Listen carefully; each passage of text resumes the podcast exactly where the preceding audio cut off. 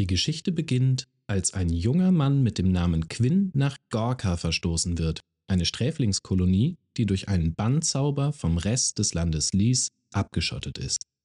Wer hier überleben will, stellt keine Fragen, legt sich nicht mit den Falschen an und befolgt, was auch immer ihm befohlen wird.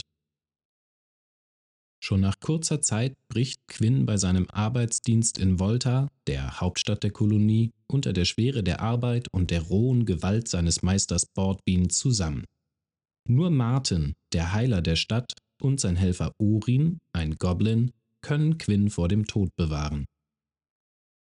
Doch Martin ist nicht nur Heiler, sondern ein Magier des ersten Kreises, der Feuermagie. Er entdeckt Quinns starkes Mana, die Zauberkraft, mit der ein Magier seine Verbindung zur Magie herstellt, und nimmt ihn als Novize unter seine Fittiche. Da in Gorka ein Krieg zwischen Menschen und Orks tobt und ein mächtiger Magier eine Schlacht entscheiden kann, darf niemand in Volta von den Fähigkeiten der beiden erfahren. Während Quinn also tagsüber weiter seinem Arbeitsdienst nachgeht, sitzt er bis spät in die Nacht hinein über Büchern, um die Magie des Feuers zu erlernen. In freien Augenblicken wird er von Martin und Orin in Zauber, Alchemie und Kräuterkunde unterrichtet. Für jeden Zauber, den Quinn meistert, bekommt er eine neue Rune in den Arm tätowiert. Obwohl die Ausbildung der Feuermagier für gewöhnlich Jahre in Anspruch nimmt, durchläuft Quinn sie im Schnelldurchgang. Denn die Orkkriege spitzen sich zu, und es ist nur noch eine Frage der Zeit, bis auch sie für den Kampf eingezogen werden. Das gilt es zu vermeiden. Mit dem Ende seiner Ausbildung müssen sie Volta überstürzt verlassen, um den Fängen der Truppe zu entgehen. Erst jetzt weiht Martin Quinn in seinen eigentlichen Plan ein. Seit die Obrigkeit des Landes vor Hunderten von Jahren den Bandzauber über Gorka gesprochen hat, befindet sich die Welt in einem magischen Ungleichgewicht. Martin glaubt an einen größeren Plan der Obrigkeit. Über die Jahre seiner Gefangenschaft hinweg hat er fünf Orte in Gorka ausgemacht, an denen das Ungleichgewicht besonders stark zu spüren ist. Im Wald der Träume, im Tempel der Weisheit, in der Eiswüste und in den vergessenen Grotten. Das letzte Ungleichgewicht vermutet er im Innenbereich Voltars. Martin hält Quinn für denjenigen, der als einziger in der Lage ist, die Ungleichgewichte zu zerstören und den Bannzauber aufzuheben. Dafür muss Quinn jedoch etwas tun, was nach dem Gesetz der Obrigkeit mit dem Tod geahndet wird. Er muss mehr als eine Magie erlernen. Er muss alle fünf Kreise der Magie betreten. Feuermagie, Waldmagie, Lichtmagie, Eismagie und Wassermagie. Nur wenn er alle fünf Magien beherrscht, kann er alle Ungleichgewichte zerstören. Sein Weg führt Quinn in den Wald der Träume, wo das Volk der Nahimani in einem Baumdorf lebt.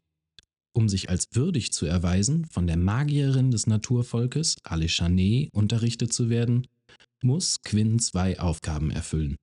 Er muss die heiligen weißen Nashörner vor einem Wag retten und sein Seelenwesen finden. Während die Rettung der Nashörner ihn beinahe das Leben kostet, bringt ein Zufall sein Seelenwesen zu ihm. Nachdem er die kleine Trollfrau Maki vor einer Spinne errettet, stellt sie sich in Quinns Dienste. Auch die Waldmagie muss er im Schnelldurchlauf erlernen, denn der Wald der Träume wird von einer unsichtbaren Kraft bedroht. Der Dunkelwald, der den Wald der Träume umschließt, breitet sich immer weiter aus.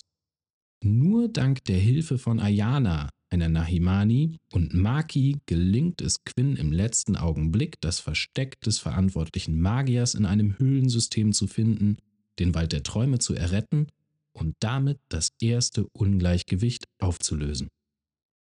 Sobald Quinn seine Weihe der Waldmagie erhalten hat, muss er weiterziehen in die Berge der Weisheit.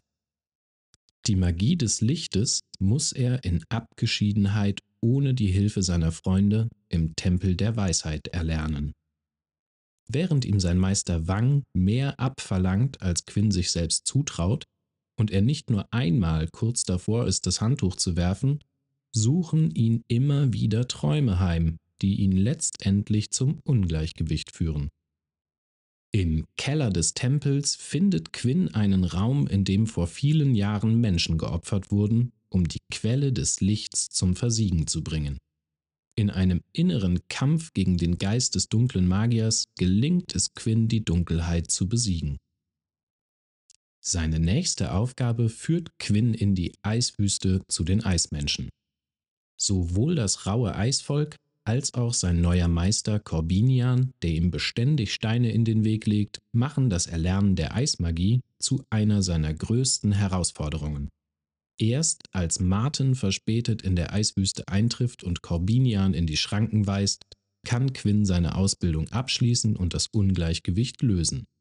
Ein Eisfeuersturm unterhalb des Dorfes, der droht, alles oberhalb des Eises zum Einsturz zu bringen. Mit dem fünften Kreis der Magie, den Quinn in einer verzauberten Unterwasserwelt bei einem geheimen Wasservolk, den Kastillen, erlernt, und dem Lösen des dortigen Ungleichgewichts glaubt Quinn nun endlich den Bannzauber vernichten zu können. Doch Martin hat ihm einen entscheidenden Teil seines Planes bis jetzt vorenthalten. Den sechsten Kreis der Magie, die dunkle Magie, die für all das Leid verantwortlich ist, dem Quinn bisher begegnet ist. Um den Bann zu brechen, muss Quinn auch die dunkle Magie auf sich allein gestellt bei einem Orkstamm, den Shax, erlernen. Die dunkle Magie zehrt ihn auf. Alles, was am Ende von ihm übrig bleibt, ist Malek, ein dunkler Dämon. Von Malek besessen zieht Quinn in den letzten Krieg gegen Volta. Dort unterliegen seine Freunde als Anführer der Aufsässigen beinahe ihren Feinden. Die Orks, angeleitet von Malek, sind ihre letzte Rettung. Doch Malek, in Raserei verfallen, tötet jeden, der ihm in die Quere kommt, egal ob Freund oder Feind. Nur Maki kann Quinn durch ihre große Liebe aus den Fängen Maleks erretten. Die Schlacht ist gewonnen, aber ein Ungleichgewicht gilt es noch zu bezwingen. Quinns letzte Aufgabe bringt ihn in den inneren Ring Voltas, wo ihn ein mächtiger dunkler Magier erwartet. Glenn, der jüngere Bruder von Martin, der überhaupt Schuld daran trägt, dass Martin nach Gorka verbannt worden ist. Auch er erkennt Quinns Fähigkeiten und versucht, ihn auf die dunkle Seite zu ziehen.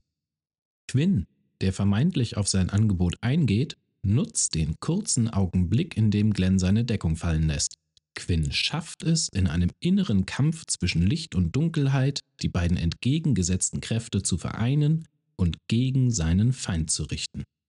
Mit dessen Tod wird das letzte Ungleichgewicht aufgehoben und der Bannkreis zerstört. Doch die Zerstörung des Banns ist erst der Anfang, denn viele Fragen bleiben offen.